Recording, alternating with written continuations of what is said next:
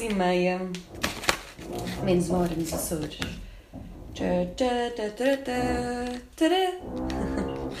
Bom, falta exatamente meia hora para o início do Covid Break.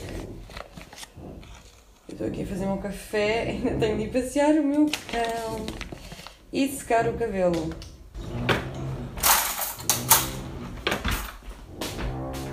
Decidi seguir os conselhos de uma amiga minha e tomar banho de manhã. Epá, estas obras, eu nem sei se isto se ouve.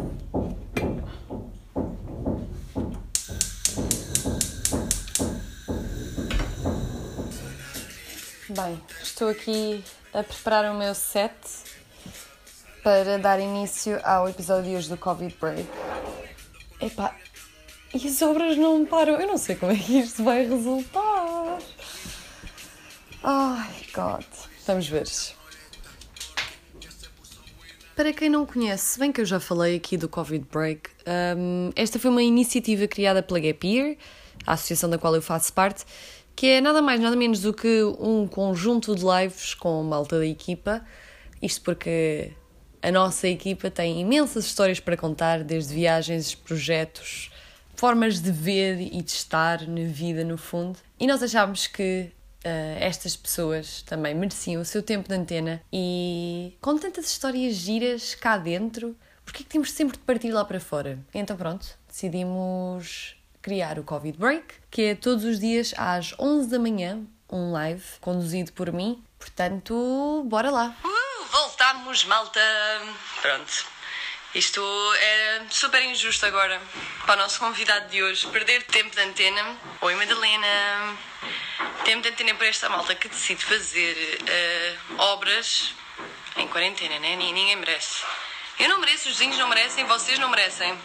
Mas pronto. Hoje foi dia de estar à conversa com o boss, com o CEO da Gapir Portugal, com o Tiago Marques. Hein, Tiago, grande destaque aqui no, no Covid Break e no Covid Segundo Direito, é? No ano passado, o Tiago foi durante um mês numa aventura a solo pelo Cazaquistão, Uzbequistão e Kirguistão e hoje decidiu partilhar a história na qual ele recebeu um convite inesperado na fronteira do Kirguistão. Nope, sorry malta, não vou estar aqui a contar a história do Tiago e também não vou pôr aqui o áudio do live. Se quiserem assistir, é só irem até Gap Year Portugal no Instagram. O live está disponível até amanhã às 11 da manhã, so you better be fast. E porquê que eu não vou estar aqui a contar a história do Tiago? Pois bem, hoje o episódio é reservado a iniciativas criadas durante a quarentena. Portanto, pessoas que não baixaram os braços e decidiram ver este momento como uma oportunidade, uma oportunidade de criar coisas diferentes, coisas novas, coisas fresh, coisas cool.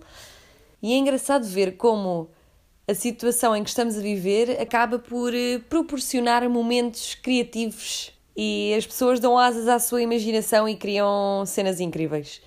Na minha opinião, muito modesta e zero biased, eu acho mesmo que o Covid Break é uma dessas iniciativas mas eu não venho só aqui falar da Year e dos projetos nos quais eu estou envolvida, venho sim dar-vos a conhecer outros projetos que eu acho muito fecholas. No primeiro mês de quarentena eu assisti e participei em muitos projetos super nice, que neste momento já não, já não estão abertos ou já não existem, foram criados para um determinado espaço de tempo, por isso eu hoje decidi pegar em dois projetos. Portanto, num projeto que eu conheço e noutro projeto que me recomendaram. Como sabem, o meu podcast é um podcast curtinho, portanto não deu para incluir mais projetos. Tenciono nos próximos episódios eh, voltar a este tema, ao tema de iniciativas durante a quarentena, portanto, se tiverem sugestões, estejam à vontade. Hoje quero dar-vos a conhecer essas iniciativas.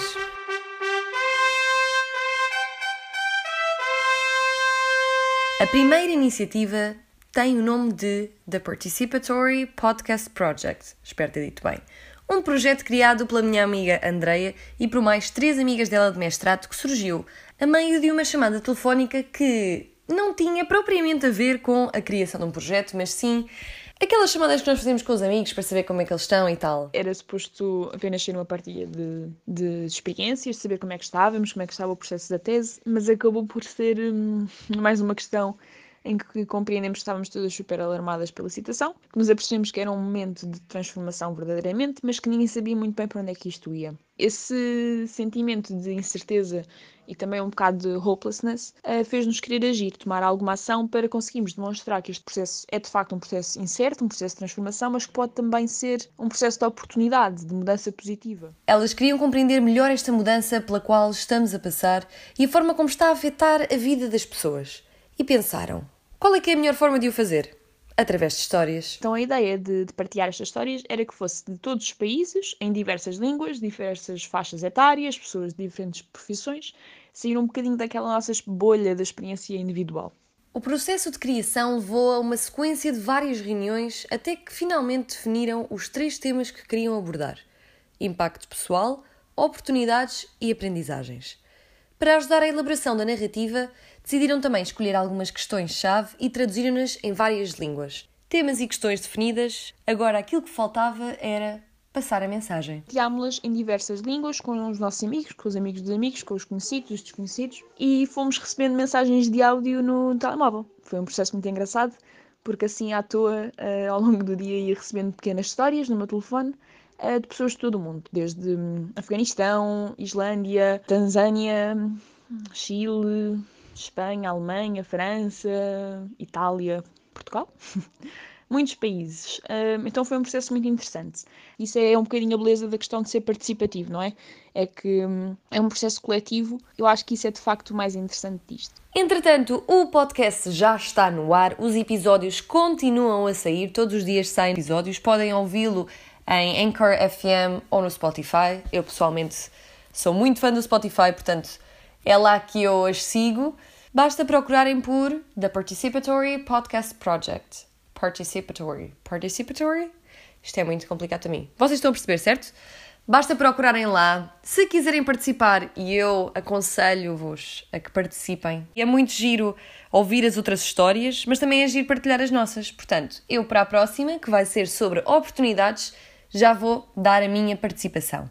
Ainda na onda do inglês está a segunda iniciativa que vos trago hoje. De nome The Couch Potato Club, foi criado pela Gabi, uma inglesa que vive neste momento em Portugal e que se mudou para cá para criar a sua marca de roupa sustentável. A marca chama-se Edis, para nós seria Edis, portanto E-D-I-S. É assim que podem encontrar no Instagram. So I started the Couch Potato Club because I was working on my other business, which is Edis. It's a fashion tech platform. And at the time of the lockdown, we were about to start our paid advertising campaigns, and it just didn't feel right to do it at the time. The mood just wasn't right. So I wanted to find a way to um, entertain my, uh, like, our community basically through online events.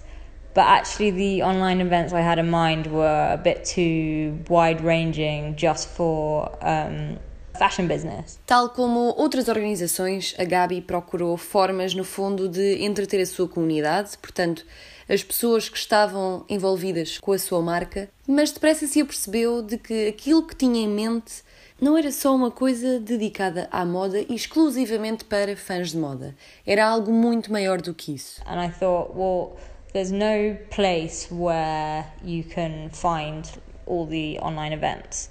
À sua volta estava repleta de amigos talentosos que, infelizmente, devido à situação atual, ficaram com pouco ou sem nada para fazer.